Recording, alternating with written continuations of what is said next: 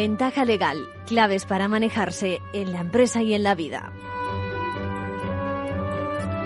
Muy buenas.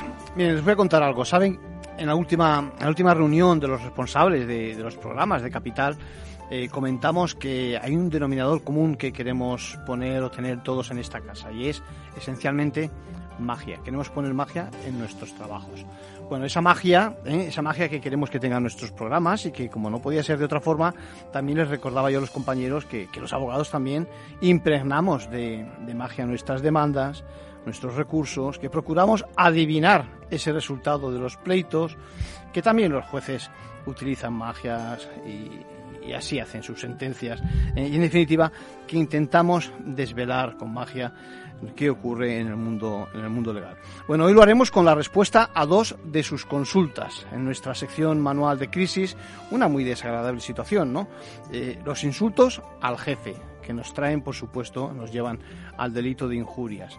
Y luego también responderemos con un consejo porque un seguidor nos dice eh, si se puede cobrar todo el desempleo, toda la prestación de desempleo para crear una empresa y parece que el funcionario que le atendió no estaba por la labor, le disuadía, le disuadía. Bueno, vamos a ver si, si, es posible o no.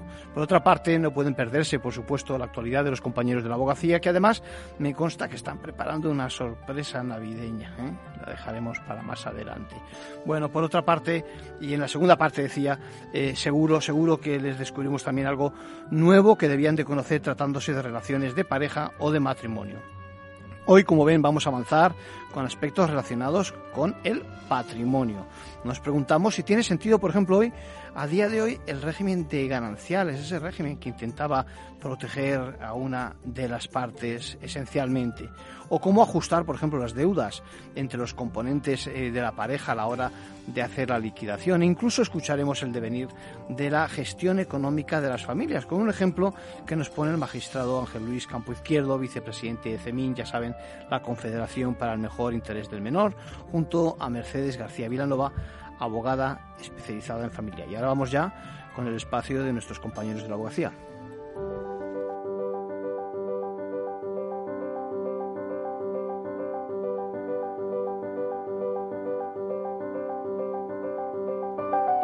Ahora en Ventaja Legal, la actualidad semanal de la abogacía. Bienvenidas Isabel, Lucía, ¿qué tal? Hola, buenas tardes. Buenas tardes. Saludos a todos. En vísperas ya de las Navidades vamos a echar la vista atrás y repasar cuáles han sido los hitos y preocupaciones de la abogacía española durante este 20, 2021. Una de las grandes noticias fue sin duda la aprobación por parte del Consejo de Ministros del nuevo Estatuto General, que actualiza la normativa que regula la profesión. La abogacía se dio cita en las jornadas de juntas de gobierno que se celebraron del 8 al 10 de septiembre en Bilbao y en las que se debatieron los principales retos que enfrenta la profesión. La necesidad de regular la conciliación fue un motivo de preocupación este año, en el que en varias ocasiones se logró en el último momento el aplazamiento de vistas a petición de abogadas y abogados por maternidad, paternidad o incapacidad temporal. Con el nuevo acuerdo alcanzado por la abogacía con el Ministerio de Justicia, quedarán contemplados por fin estos supuestos, una vez que sea aprobado a principios del próximo año, y así se evitará depender de la discrecionalidad de los jueces para poder conciliar. Y comentamos de forma muy breve otras cosas que han sido noticia este año. Reforma del Reglamento de Justicia Gratuita. Se aprobó en marzo. La principal novedad que introdujo fue que los abogados del turno oficio del conocido como territorio ministerio cobren sus asistencias de forma mensual en lugar de trimestralmente como se venía haciendo. Reforma en el tratamiento legal de la discapacidad. La Ley 8-2021, vigente desde el día 3 de septiembre de este año, sustituye el criterio de protección de la persona mediante la incapacitación civil por la primacía de la voluntad de la persona, a través de un sistema de apoyos en el ejercicio de su capacidad jurídica. A tres meses de su publicación, todavía existe incertidumbre sobre su aplicación. La abogacía denuncia falta de recursos para que la nueva ley se vea sea efectiva, así como la necesidad de una asistencia jurídica gratuita preceptiva en todos los procedimientos. Atasco los juzgados, hasta cuatro años para celebrar vistas. A comienzo de 2020, el sistema de justicia ya estaba desbordado. La llegada de la pandemia no hizo más que empeorar la situación. El juzgado de lo social número 3 de Sevilla es el que más tarda en resolver de toda España, más de 36 meses de media, y está fijando vistas para 2025. La abogacía se opone a la exclusión del abogado en el procedimiento para microempresas previsto en el anteproyecto de la ley concursal. Para la abogacía, el anteproyecto de aprobarse como está generaría indefensión al deutor y supondría un perjuicio para personas con menos recursos porque al no ser preceptiva, la presencia de un abogado no tendría derecho a la justicia gratuita. La abogacía española exige el cese de las repatriaciones de menores a Marruecos y publica una guía práctica para la asistencia jurídica en llegadas marítimas. El Consejo General de la Abogacía denunció que el procedimiento que se estaba siguiendo en las repatriaciones de menores no cumplía la legalidad. Además, desde la Fundación Abogacía se elaboró una guía práctica para facilitar a los abogados de extranjería su labor ante llegadas de inmigrantes a nuestras costas. El Colegio de La Palma ofrece asesoramiento gratuito a los damnificados por el volcán. Prestan asistencia en temas como reclamación de cobertura de pólizas, subvenciones, indemnizaciones o ayudas. Una parte importante de su trabajo ha sido realizar un examen concienzudo de las pólizas contratadas.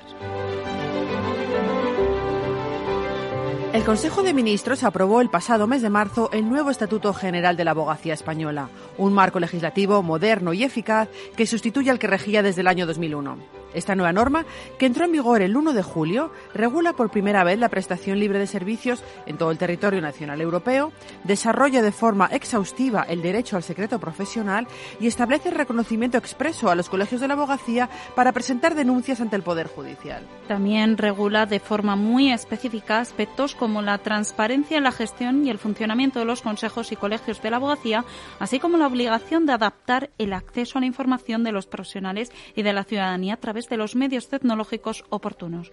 Recoge también la prestación de los servicios a través de medios telemáticos. Victoria Ortega, presidenta de la Abogacía Española, calificó este 2 de marzo como un día de fiesta para la abogacía. Lo es para la abogacía española, pero debe serlo también para la ciudadanía, porque en definitiva lo que se está es preservando el derecho de defensa. Bueno, el estatuto, os digo, nos pone a la vanguardia de las abogacías europeas en cuanto a su regulación. El estatuto salvaguarda la confidencialidad de las comunicaciones entre los profesionales de la abogacía y especifica que las conversaciones mantenidas con clientes, contrarios u otros abogados solo podrán ser grabadas previa advertencia y conformidad de todos los intervinientes. En cuanto al secreto profesional, no se encuentra ya limitado en el tiempo. Abarca también al abogado de empresa y permanece incluso después de haber cesado en la prestación de los servicios al cliente. También se establece que los colegios de la abogacía podrán establecer protocolos de actuación para presentar quejas ante el Consejo General del Poder Judicial, tanto por el retraso injustificado y retirado en juzgados, como por las conductas que hayan coartado la libertad o independencia de los abogados o abogadas. Enrique Sanz, presidente de la Mutualidad, que presidió la comisión que elaboró, que elaboró este nuevo estatuto. Refuerza la función social de la abogacía, sobre todo la función del abogado como garante de la tutela judicial efectiva. También recoge el derecho y deber de los abogados de seguir una formación continuada y especializada. Otro punto destacado, se hace un llamamiento a la modernización de las corporaciones colegiales, tanto en su estructura como en su forma de relacionarse con los colegiados.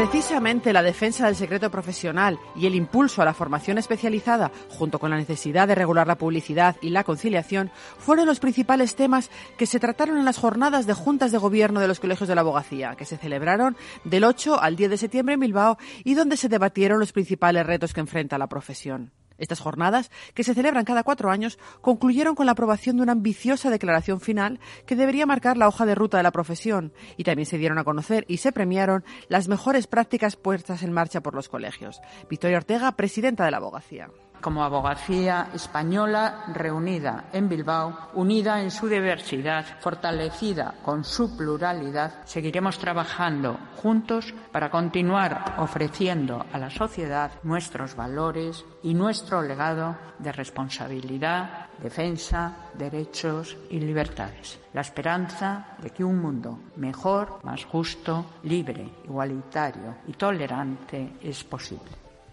En esa declaración se apostó por la defensa ultranza del secreto profesional, incluso para los abogados de empresa. También se estableció la importancia de la formación continua y la especialización como una prioridad para los colegios, que se comprometieron a establecer un sistema que reconozca y acredite especialidades en el ejercicio profesional para una prestación a la ciudadanía de servicios legales de calidad.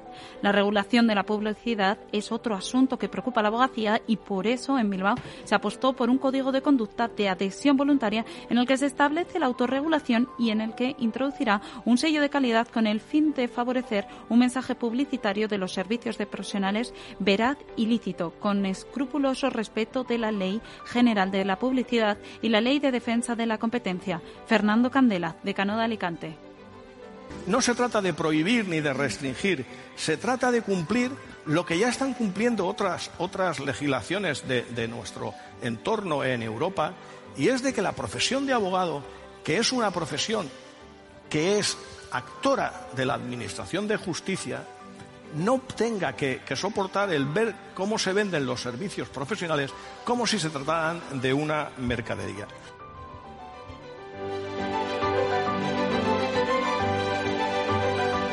El pulso por conseguir una verdadera conciliación para la abogacía tuvo como nombres propios este año a María Benito y Antonio Jiménez, una pareja de letrados cacereños que fueron padres a principio de año y pelearon para conseguir que el juzgado de Cáceres aplazara un juicio que tenían señalado para el 16 de enero, pero lo lograron solo durante 10 días.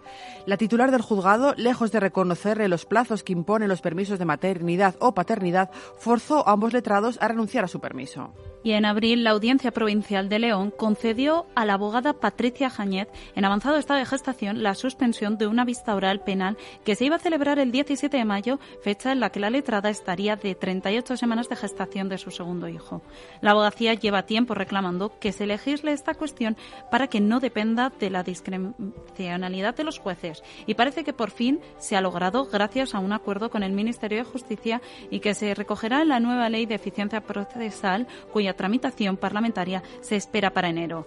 En dicho acuerdo se establece la suspensión de plazos procesales en caso de permiso de maternidad, paternidad y otros supuestos personales como fallecimiento de un familiar. Además, se ha decidido que los días entre el 24 de diciembre y el 6 de enero sean inhábiles a todos los efectos en la justicia española, con lo cual esta Navidad será la última con los juzgados abiertos. Varios pasos más en favor de la conciliación en la abogacía, que sigue reivindicando un cambio legislativo para clarificar los derechos de los defensores para que se equiparen a los de cualquier trabajador. Marga Cerro, presidenta de la Comisión de Igualdad del Consejo General de la Abogacía Española. La abogacía, poco a poco, empieza a poder conciliar el último acuerdo alcanzado con el Ministerio de Justicia entre la Abogacía Española, la Procura y los graduados sociales contemplan muchas de las peticiones que desde la abogacía se venían planteando al Ministerio de Justicia en materia de conciliación. Hay bloques muy importantes recogidos en este acuerdo, como podían ser los permisos de maternidad y paternidad, no solamente para suspender las vistas y las comparecencias judiciales, sino para suspender los procedimientos judiciales, una de las reclamaciones que se venían haciendo. Y con esto terminamos el balance del año. Os deseamos unas felices fiestas y regresamos en, enero con toda la actualidad de la abogacía. Muchas gracias Isabel, muchas gracias Lucía. Gracias. Felices fiestas. Felices fiestas.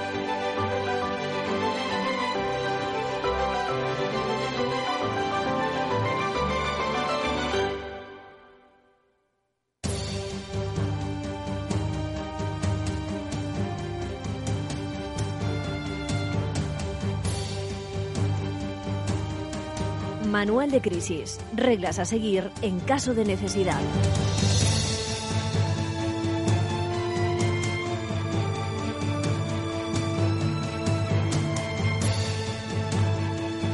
Bueno, ya ven, no hay nada peor en el puesto de trabajo que un mal ambiente, donde además pues haya descalificaciones graves y ataques contra la dignidad de cualquier compañero, ¿no? El caso de hoy nos lo comparte con los amigos de Ventaja Legal un jefe de fábrica que en el transcurso de una calorada discusión por razones profesionales se siente ofendido, muy ofendido a raíz de las palabras de un empleado subordinado que se dirigió con expresiones como no te mereces la carrera que has hecho, lo que haces no es propio de un ingeniero, sino de un, de un imbécil, así lo dice. O yo digo lo que quiero y me sale de pues allí decir mm, delante de todos que eres una mierda, no sé qué. Bueno, la verdad es que, que no sirves para nada más que para explotarnos a todos o apartar que viene un apestado. Bueno, nuestro amigo en ventaja de gas se siente impotente ¿eh? desde ese instante y nos pregunta qué defensa puede tener este tipo de expresiones que viene diciendo en voz alta a su paso un individuo en su puesto de trabajo. ¿no? Nuestro oyente quiere esencialmente excluir o sacar del ámbito laboral y pretende interponer acciones judiciales en defensa por las, él dice calumnias, ¿eh? leo textualmente, y los insultos recibidos. Bueno, no les voy a leer más de las expresiones vertidas, yo creo que son lo suficientemente claras para demostrar que mucho aprecio no tiene a nuestro oyente, aquel al que por lo menos hemos de calificar como eso, maleducado trabajador. Bueno, además, por lo que se refiere a expresiones que me apunta como tu hijo es un no sé cuántos, bueno, pues hará, nunca hará nada de provecho en la vida o de tal palo tal astilla. Hay que decirte que, claro, que puede ser un sujeto también este tu hijo del delito de injurias, injurias, ¿eh? como sujeto pasivo insultado. Lo mismo que si fuera un menor, te puedes imaginar que también tiene derecho al honor y hay que proteger su dignidad, etcétera. Bueno, así que obviando sanciones y expedientes que pueden abrirse en el terreno de lo social, en el ámbito de la empresa, que tú verás por qué las omites, lo cierto es que el episodio encaja perfectamente en lo que en derecho llamamos injurias, decía, no, no calumnias como tú apuntabas, sino injurias, y que no es otra cosa que atentar contra tu dignidad. Me comentas que son hechas en público, exactamente en presencia de otros compañeros y trabajadores, claro, es necesario mm, para que se entienda que se produce un menoscabo de tu fama, de tu dignidad, pero hay que recordarte que cuando me dices que quieres reaccionar porque nadie hace nada en tu defensa, lo cierto es que quien solo puede actuar criminalmente en esos casos es el presuntamente ofendido. Tú, en su caso, Y en este punto quiero hacer hincapié en algo que es clave criminalmente, penalmente hablando, ¿no? Seguramente, acreditados los hechos tal y como nos lo comentas, y repito a nuestra audiencia que he omitido el largo relato que me pasas para evitar profundizar en el mal gusto de los calificativos, lo que la justicia va a hacer ahora es valorar esa gravedad de las expresiones. Mi primera valoración es que sí, es que parece que pueden considerarse lo suficientemente deshonrosas esas declaraciones como para dañar tu honor. Ahora bien, fíjate en una de las frases que me escribes también, y te voy a leer textualmente, dice, me grita al pasar que por ahí va el cabroncete del jefe. Bueno, pues como todo el mundo puede apreciar en tu relato, hay muy diferentes categorías de expresiones descalificadoras. Es fácil que esta última no sea merecedora por ejemplo, de un reproche penal. Bueno, para acabar, recuerda que el acaloramiento, el que se produzca un insulto en un entorno de discusión, no tiene por qué rebajar la gravedad de las expresiones. Ni siquiera si tú mismo tuvieras, bueno, te hubieras acalorado también y hubieras respondido, iniciado esa trifulca con palabras del mismo tono, ¿no? Ni siquiera en ese caso habría una excusa y ni que decir tiene que tú también merecerías la sanción correspondiente.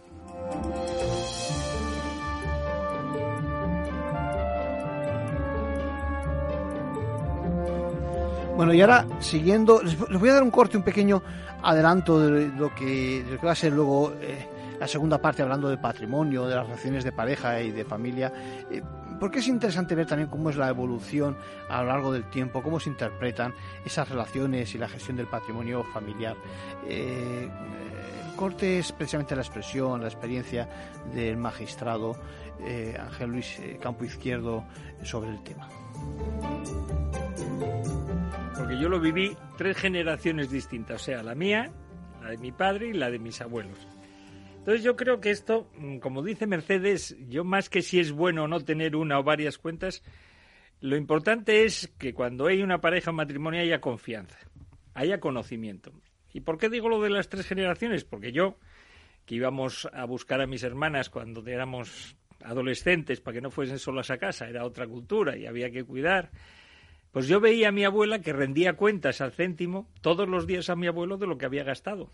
Y había un control de la economía. Después pasamos a la generación de mis padres y mis suegros. Y esto si me oye mi suegro, bueno, ya mi suegro el pobre tiene 90 años, pero con mi mujer nos reíamos, porque un día me pregunta mi suegro, pero Ángel, ¿tu mujer sabe lo que gana realmente? Y digo, o sea, al dedillo. Y dice, pues mal. Porque la mujer no puede saber lo que gana el marido al 100%. Es un concepto, claro. Pero, son culturales. Sí, sí, sí. Y luego vamos a mi generación, y a mí cuando me llaman los bancos se asustan, porque digo, no, es que los bancos los lleva mi mujer. Yo no sé nada de bancos. Tenemos solo una cuenta. Entonces es una cuestión de qué es la confianza. O sea, tú puedes tener una, tres, cinco cuentas. Lo que no se puede ocultar en un matrimonio, en una pareja, son la situación de cada uno. Porque luego vienen los dimes y diretes y los malos entendidos. Incluso los malos entendidos. Resulta que, claro, una de las partes se está sacrificando pensando que hay una economía débil, que no podemos ceder gastos, y luego se entera cuando hay crisis que el otro tenía unos ahorros de X miles de euros porque ganaba más de lo que pensaba. O al revés. O al revés, eso. Se confía uno y sin embargo luego... Lo importante es saber lo que ingresa ese matrimonio, cómo se gasta y luego tener libertad, pero que eso lo pacten. Que es lo que decía Mercedes. Oye, mira, tú ganas 100, yo gano 1000. Pues vamos a hacer una cuenta ¿Cuánto podemos gastar en la casa? 600. Bueno, pues tú metes 50 y yo meto 550.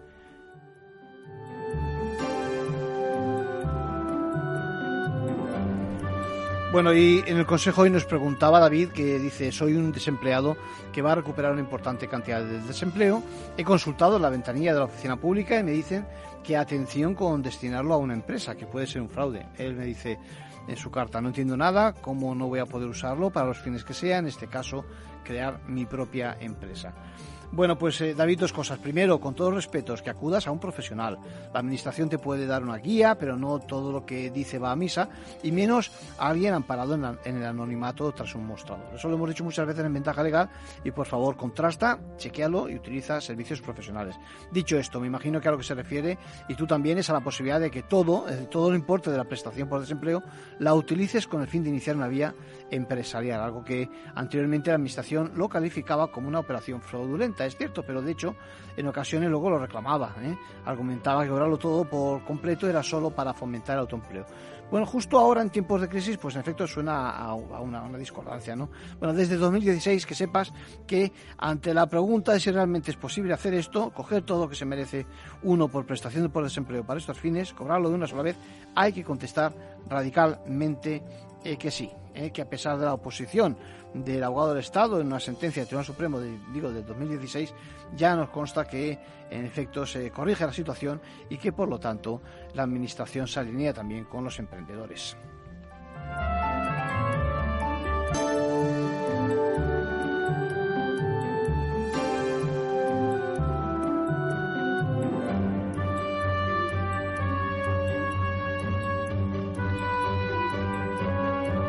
Bueno, hoy comentábamos esta mañana y nos remitimos a ello que el Tribunal Supremo también se pronuncia sobre un ERE por causas productivas. En este caso, pues bueno, pues la, compleja situación del sector aeronáutico no perdonaba y una empresa proveedora de, Airbus pues eh, sufría los rigores de tanto de la pandemia como de la crisis, ¿no?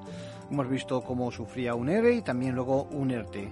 Lo que está claro y es importante en la sentencia es que ERE significa causas eh, estructurales y que ERTE esencialmente es por causas coyunturales como es la pandemia.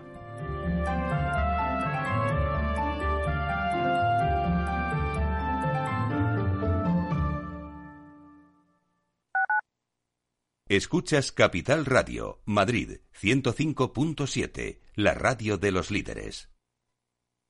Disfruta de la mejor cocina gallega en Montes de Galicia. Todo un clásico moderno en el barrio de Salamanca. Disfruta de la variada dieta atlántica, de las mejores carnes y pescados tratados con respeto y transparencia y regados con una de las mejores bodegas de la zona. En grupo, en familia o en pareja, Montes de Galicia te ofrece el espacio perfecto en cada ocasión. ¿Está pensando en montar una empresa pero no se atreve a dar el paso en solitario? Busca una marca conocida y consolidada que le respalde. En Franquiciados le ayudamos a elegir el negocio que más se ajuste a sus necesidades. Franquicias de éxito, innovadoras, de baja inversión. Los miércoles a las 12 en Capital Radio tienen una cita con el único programa de radio de España especializado en la industria de la franquicia. Franquiciados con Mabel Calatrava.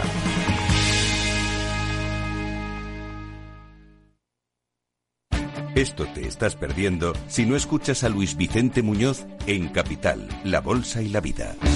Gerardo Cuerva, presidente de Cepime. La pequeña y mediana empresa española lo ha dado todo y el gobierno es el momento ya, ya, ya definitivo de compartir esa, ese, esfuerzo que está haciendo eh, la pequeña y mediana empresa. O, metemos dinero en la empresa o realmente nos cargamos el tejido productivo y luego que nadie hable de empleo, de bienestar y de progreso. No te confundas. Capital, la bolsa y la vida con Luis Vicente Muñoz, el original.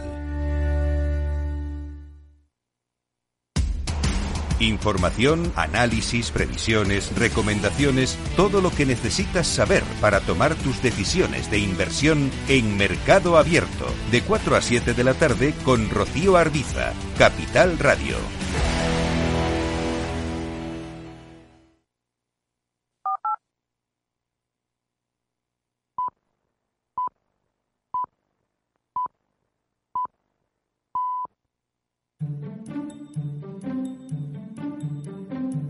Ventaja legal con Arcadio García Montoro. Bueno, y en estas fechas eh, tan especiales nos sumamos a, a la especial felicitación que ha preparado la abogacía con una historia real que tenemos muy, pero que muy reciente. No me dirán que no es un auténtico cuento de Navidad.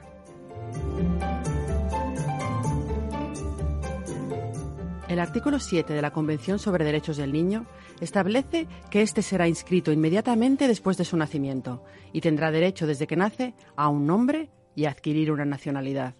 En nuestro país, un bebé nace y a los pocos días es inscrito, de tal manera que todos nacemos prácticamente a la vez como seres humanos y como sujetos de derecho. Inscribir a un niño en el registro civil es un trámite tan sencillo y tan rutinario casi como comprarle los primeros pañales algo que damos por hecho. Pero no siempre es así.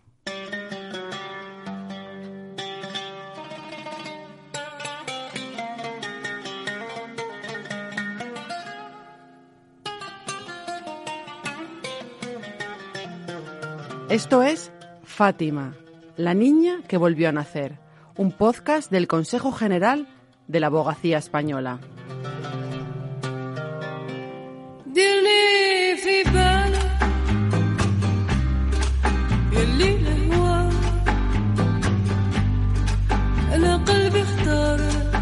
El 27 de marzo de 2020, mientras medio mundo se confinaba para frenar la pandemia, en Argelia, en el hospital Taxi Fatma de Orán, nacía una niña.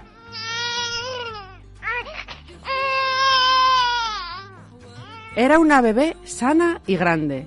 Su madre la llamó Fátima, así que ya tiene por lo menos un nombre. Pero este no constará en ninguna parte, porque no será registrada. El hospital ni siquiera emite un certificado de nacimiento. Para entender por qué, tenemos que conocer la historia de la madre. ¿Quién es? Hola, buenos días. Soy Catherine, la madre de Fátima, Nieva y Limbi. Catherine, o Cadi como se hace llamar, es una mujer joven, originaria de Camerún. Se fue de su país huyendo de un marido que la maltrataba. Llegó hasta Mali, donde conoce a otro hombre, y se queda embarazada, pero tiene que continuar su huida. La razón nos la va a contar alguien que la conoce muy bien, Trini, una trabajadora social. Ella huye de Mali junto al marido porque quieren practicarle la mutilación genital a, a la niña. Así Cadi y su nueva pareja llegan a Argelia, concretamente a Orán, donde nacerá Fátima. Y como están en situación irregular, la niña no es inscrita. Cadi está empeñada en proporcionarle a su hija un futuro mejor, un futuro en el que no la mutilen por ser mujer y en el que por lo menos exista. Y justo el día después del primer cumpleaños de Fátima, se monta con ella en una patera para viajar a Europa. El padre se queda atrás. Viajan solo ellas dos, únicas mujeres, en una patera llena de argelinos. La travesía del Mediterráneo no dura mucho y alcanzan las costas españolas, sanas y salvas, el 29 de marzo de 2021. Aquí lo duro fue que mm, al no ser interceptada por salvamento marítimo, la embarcación llega a Almería y entonces, pues bueno, abandonan la sodia donde venía y ella se queda sola en mitad de, de una playa de Almería, vagando con la niña, hasta que la encuentra una señora y se hace cargo de ella. ¿Sola? En un país desconocido, del que no conoces la lengua, embarazada y con una niña de un año en brazos, mojadas, hambrientas y con lo puesto, en medio de una playa perdida. No creo que seamos capaces siquiera de imaginarnos en esa situación. Cádiz tiene suerte y es derivada enseguida el proyecto O2 en la ciudad cordobesa de Montilla, un centro único que acoge a mujeres migrantes con hijos. Y allí es donde conoce a Trini, que se convierte en su tutora llega con miedo, llegó porque ella ya tenía embarazada y llega con miedo, llega cansada llega con mucha incertidumbre, pues miedo a lo desconocido, no sabe un poco qué se va a encontrar. ¿Y la niña? La niña igualmente pues bastante reacia a la cercanía del hombre. Actualmente mi marido llora cuando lo ve.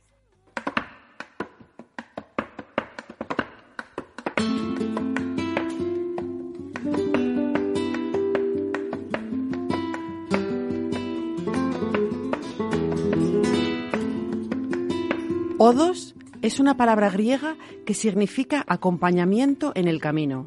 Y eso es lo que hace este proyecto, puesto en marcha en 2018 por la Fundación Emet Arcoiris, acompañar a mujeres que han dejado sus países y buscan en Europa una nueva vida.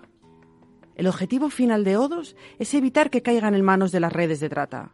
Por este centro han pasado ya más de 200 mujeres con niños. Yo siempre digo que, que si nosotras por una separación matrimonial, por una ruptura sentimental, los de este primer mundo, nos metemos en una cama con una depresión de caballo y estas mujeres, después de lo vivido, de lo atravesado y de todo lo que le queda por delante, se levantan cada día. Yo no puedo hablar de, de empoderar a nadie.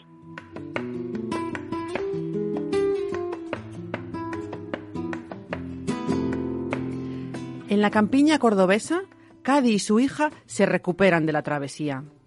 Cady abandona su idea inicial de continuar viaje hacia Francia y accede a quedarse en España, con el apoyo de Odos.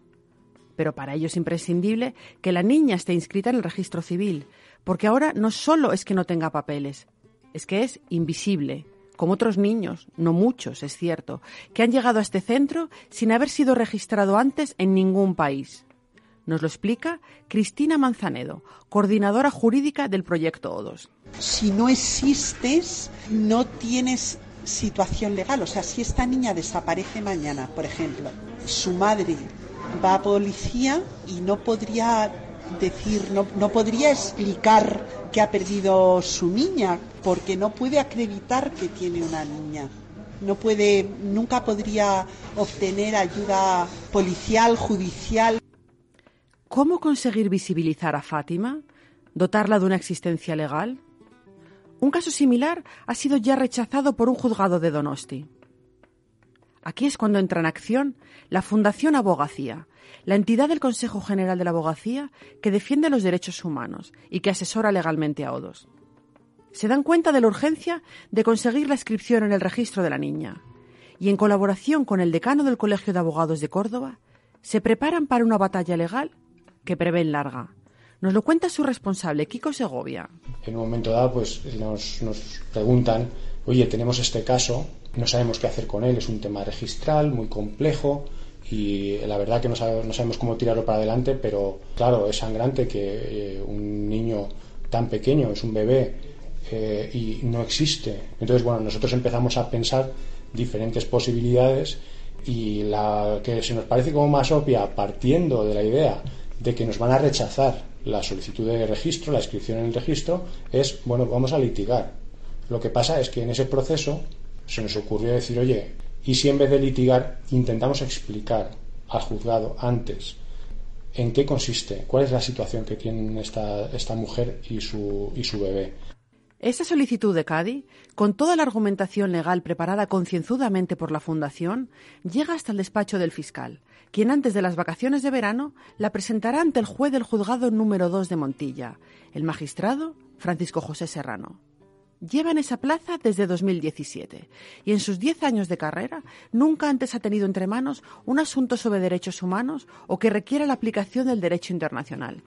Y sin embargo, cuando se encuentra con el caso de Fátima sobre la mesa, no tiene ninguna duda a simple vista, la primera impresión que a mí me generó es que era injusto que no tuviéramos una norma específica dentro de, nuestra reglamentación de registro civil que contemplara estos casos y le diera suficiente amparo. Realmente no se me planteó ninguna duda jurídica. Lo único fue desarrollarlo, exponer la, idea y cómo se podía, entiendo yo, aplicar directamente el, convenio internacional en un supuesto particular de inscripción en un registro civil. El magistrado se toma su tiempo para redactar el auto y el 15 de octubre lo publica.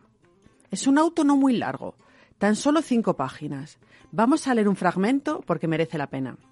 Casi parece un callejón sin salida. Si la niña no llega a ser inscrita en España, no le será reconocida su personalidad jurídica, ni por ende podrá ser sujeto de derechos.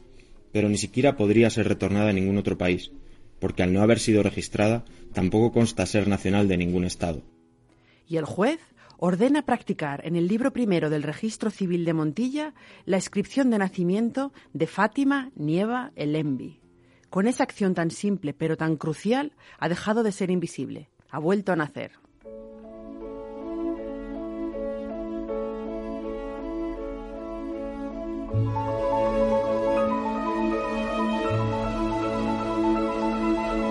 En el centro del proyecto O2, la alegría es inmensa al conocer el auto del juez. Nos lo cuenta Cristina Manzanedo. Esto es una llamada de, de atención. Él explica muy bien cómo hay niños que, esto que nosotros damos por hecho no lo tienen y que si no lo tienen no existen y que si no existen es que ni van a poder ser devueltos a su país siquiera y si se quedan aquí pues están abocados a la marginalidad, a la exclusión y como desde el derecho se puede solucionar de una forma muy sencilla la, la belleza del derecho de poder contribuir a, causas muy, muy justas con cosas que no son muy complicadas, que no cuestan dinero y que son enormemente protectoras.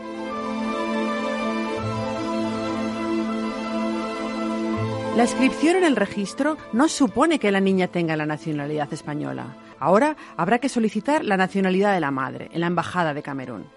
Cadi está feliz. Por fin comienza a ver que existe la posibilidad de una nueva vida para ella y para su hija. Cadi da las gracias a todos los que la han ayudado y confía en que todo lo que va a venir será mejor. Y se alegra porque dice que España es un país de ley, un país donde el hombre tiene derechos y donde los derechos del hombre no son despreciados. Fátima es ya una niña más de año y medio. Todavía no habla mucho y ha comenzado a ir a la guardería.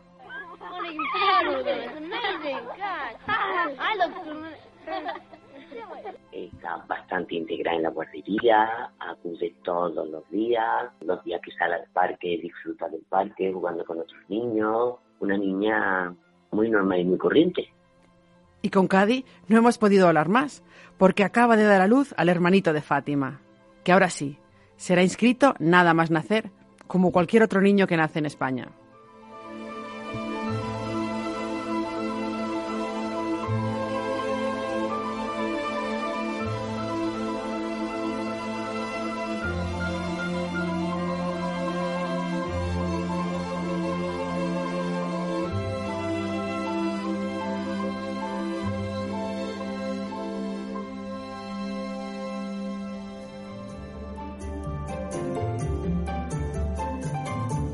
Bueno, no me dirán, no me dirán que no es un auténtico cuento de Navidad. Esa magia, esa magia del derecho que les contaba al principio. Bueno, y ahora seguimos con nuestra conversación sobre patrimonio, pareja, matrimonio, cómo manejarse, ¿no? Las consecuencias que la desconfianza puede provocar, ocultación de ingresos, por ejemplo, con importantes reflexiones. ¿eh? Una de ellas, por ejemplo, se han preguntado si, si la sociedad de gananciales tiene sentido hoy día.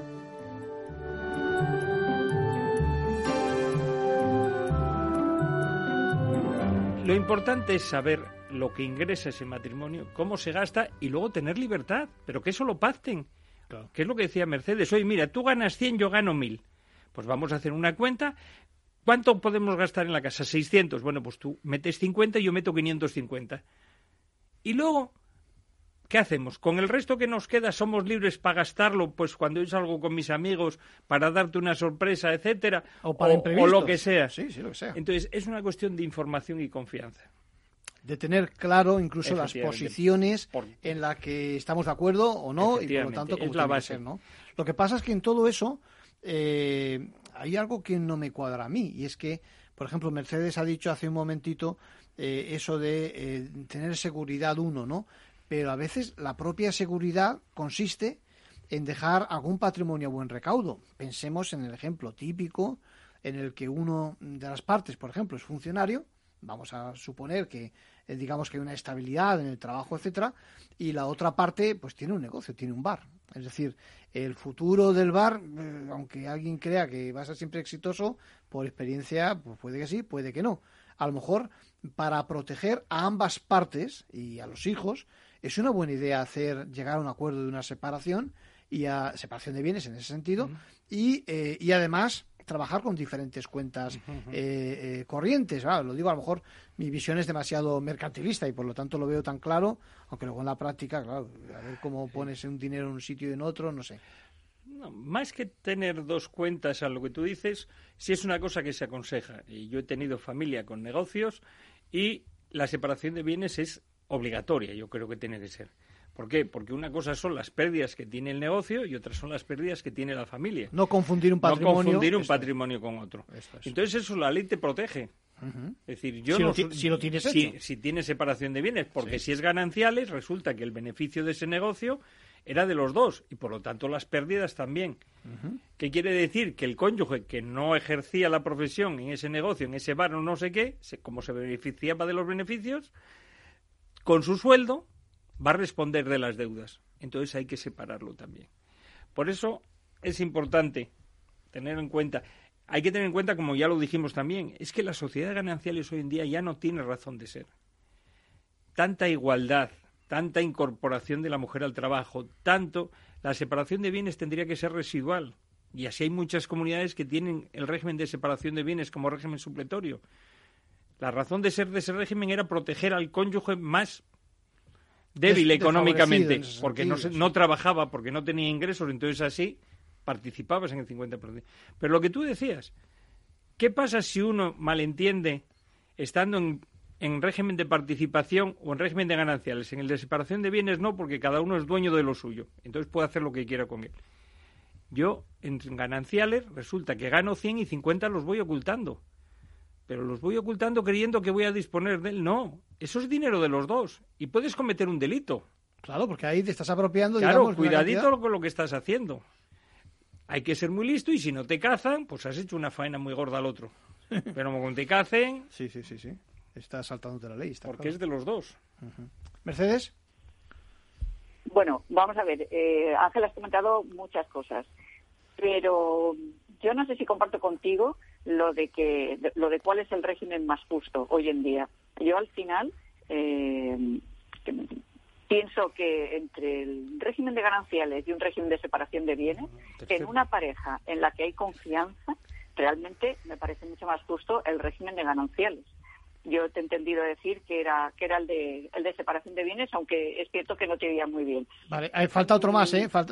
hay que pensar también en la participación, ¿no? Efectivamente, ahí iba a parar que realmente el, régimen más justo de todos es precisamente el de participación. Es decir, funciona como una separación de bienes, pero en el fondo vamos a hacer una liquidación parecida a los gananciales, con lo cual vamos a equiparar un poco ambos patrimonios. Quizás sería el más, el más justo. Pero mm, eh, con, todo, con todo lo que hemos estado comentando, en el fondo lo que me queda adentro es pensar que muchas veces, fíjate, estamos hablando de confianza, de amor, de pareja, tal, y muchas veces esta buena fe se paga. ¿eh? Esta buena fe se acaba pagando. Esta persona que se ha confiado, que mm, ha aceptado eh, una serie de, pues eso, de condicionamientos a lo largo de su vida, de aportaciones, de pagos, de tal.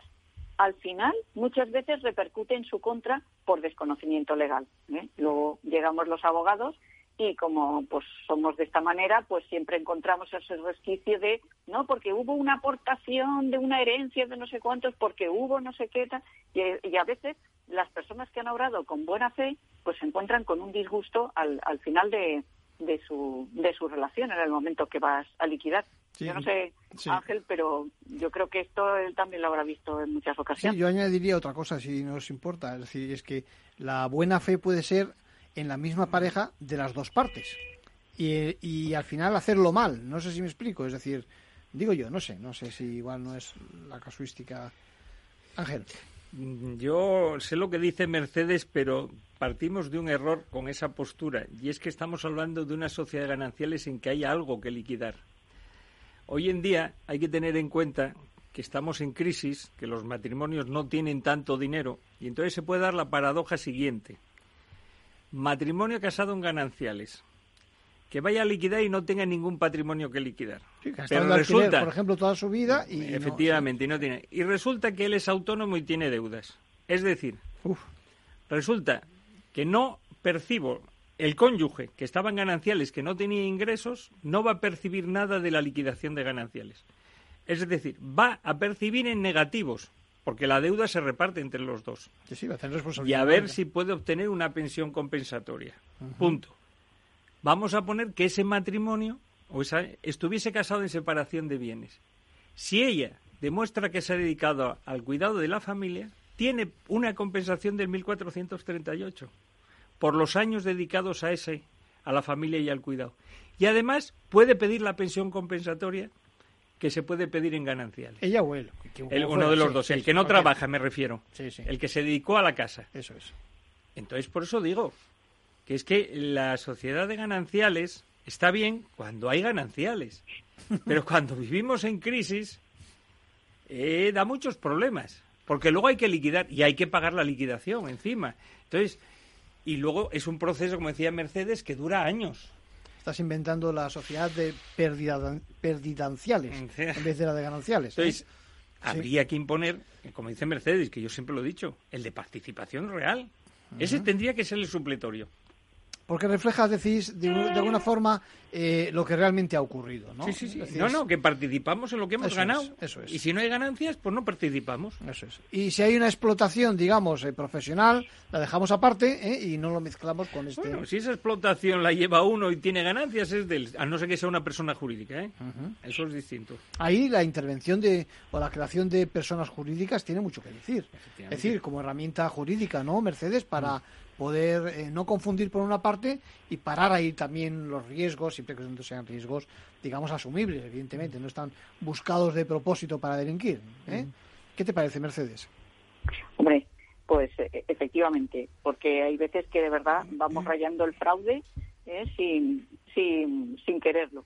Y, fíjate un poco, y, al hilo de lo que estáis diciendo, mm, el tema de considerar eh, cuando esa pareja tiene está en régimen de gananciales eh, y se ha constituido el negocio estando casados, la forma de entender la participación del cónyuge en ese negocio, porque, a ver, si se ha constituido la sociedad estando vigente el régimen matrimonial, esa sociedad es gananciales. Aunque la titularidad de las participaciones la tenga uno de ellos, realmente las participaciones son gananciales. Entonces, a veces nos encontramos también con disgustos bastante gordos a la hora de liquidar, precisamente en esos casos que comentaba Ángel. ¿eh? Esa, esa, pareja que está liquidando los gananciales, que no tiene nada, pero que sí que había un pequeño negocio y a lo mejor es el negocio en el que está trabajando uno, pues un barecito, una cosa así, y se encuentra al final de la liquidación en que resulta que el barecito donde está trabajando es de los dos y que hay que valorarlo y que tiene que compensar al, otro en, la mitad de ese valor. Entonces, eh, sí que es cierto que, eso puede llevar a, conflictos mayores de los que parecen. Yo siempre he dicho una cosa, me parecen muchísimo más complicadas las liquidaciones de gananciales cuando hay poco o nada que cuando hay mucho. Cuando hay mucho es, es más fácil hacer un reparto, porque esto para ti, esto para mí. Pero ¿y cuando no hay nada? O sea, ¿y cuando solamente hay un piso o una deuda eh, o, un negocio pequeño? ¿Qué, ¿Qué, hacemos ahí? ahí? Ahí ahí es donde sí que se ve el, verdadero problema, en las liquidaciones pequeñas, no en las grandes. Podríamos hacer una fórmula matemática que dijera que la aproximación a cero dividido entre dos es prácticamente cero, ¿no? Pero es tan poco, ¿no? Que al final ahí está ahí, ahí está la pelea, ¿no? Muy bueno. Lo que tú decías de las personas jurídicas, y como ha dicho Mercedes, cuidadito. Y yo pongo casos prácticos que este se puede hablar porque ya lo hemos resuelto. Bueno, lo hemos resuelto relativo, porque era una medida cautelar. El típico matrimonio que compra una vivienda y esa vivienda se pone a nombre de una sociedad en la que son socios mayoritario un cónyuge y minoritarios los hijos. El otro cónyuge no es socio. Es decir, registralmente es eh, la vivienda es propiedad de una sociedad, pero se está discutiendo por la teoría del levantamiento del velo si esa sociedad tiene actividad comercial o negocial que no existe, parece ser, según otros pleitos anteriores. O es una ficción. Y entonces es una ficción. Y entonces se está discutiendo ahora en una vía de acción de complemento de la liquidación de gananciales si se puede incluir en el activo ese bien. Entonces, en nosotros se nos discutía si cabía la anotación preventiva de esa demanda para evitar que esa sociedad vendiese el bien. Claro. El juzgado dijo que no porque estaba inscrito. Y nosotros dijimos que como en la liquidación de gananciales se podía discutir la propiedad en base a esa teoría del levantamiento del velo, dijimos que procedía la anotación preventiva. Aclaramos que el levantamiento del velo es una, una fórmula, digamos, una doctrina jurídica por la que cuando alguien está o pudiera estar ocultando algo bajo otra fórmula jurídica, ¿no? Se, se habilita ¿no? A, que de alguna forma se investigue acerca de qué es lo que ocurre de verdad, aunque esté ese parapeto, ¿no? Fundamentalmente es que cuando una persona física hace toda la actividad, pero precisamente para protegerse de los acreedores le da una forma de persona jurídica, pero en esa persona jurídica no hay trabajo de otros, es solo él. Entonces es el socio mayoritario, el socio único y el que toma las decisiones y todo. es, un parapeto. Es lo mismo, pero lo que se quiere dar la apariencia es que es una persona jurídica por un lado y el otro por él. Pero la actividad de esa sociedad es él. Y por lo tanto que no se le ataque. Y el activo es él. Esto es. Esto es. Que, y luego otra cosa, que también hay que tener muy cuidado con los negocios, que luego no se sabe decir. Yo me caso y tenía un barín, ¿vale? El barín es privativo, pero resulta que hoy en día es un restaurante y hotel. Claro. ¿Por qué? Porque ese, todas esas mejoras se han hecho con dinero ganancial. Hemos invertido ahí. entonces, es decir, el negocio, el negocio es privativo, pero se ha invertido mucho dinero ganancial y en la liquidación se va a recuperar. Esto es, esto entonces, cuidadito con eso. Y como ha habido un aumento, entonces se puede llegar incluso para evitar perjuicios que en la liquidación de gananciales se me permita la administración de algún bien tuyo para poder cobrar esto y que no desaparezca. Entonces, muy, interesante, muy interesante, sí, sí. Hay que tener.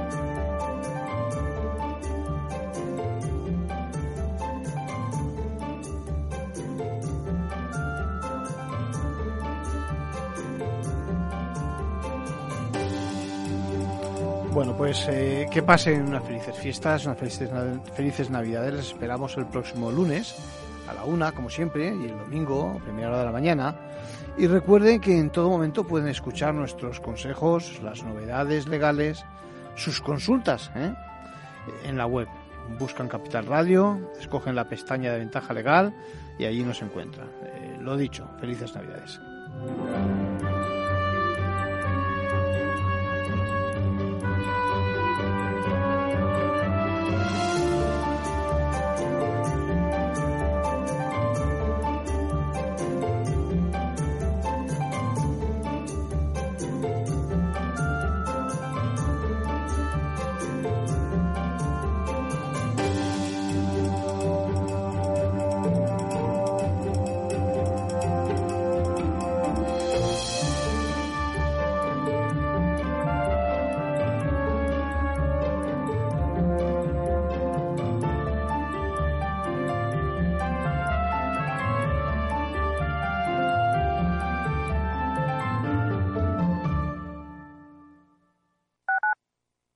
Capital Radio Madrid 105.7 en el restaurante Gaztelubides somos rigurosos con la selección del producto para crear recetas imaginativas que acompañamos de una bodega generosa y brillante y de nuestra magnífica terraza durante todo el año.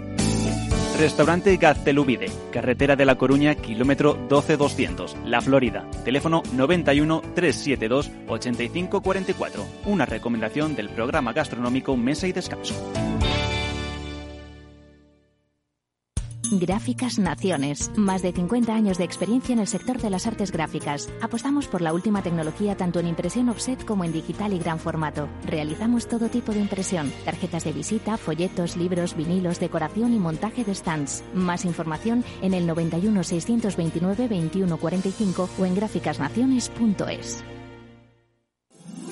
Todos los lunes a las 12, en directo en Capital Radio, la actualidad de personas y empresas en el Foro de los Recursos Humanos, primer espacio en la radio y en Internet dedicado a la gestión de personas y directivos en nuestro país. Voces acreditadas, profesionales del sector, empresas destacadas, empleados, líderes, todo sobre los recursos humanos. En la radio siempre en directo desde hace 18 años. Antena de Oro 2020. El Foro de los Recursos Humanos, los lunes a las 12, con Francisco García Cabello.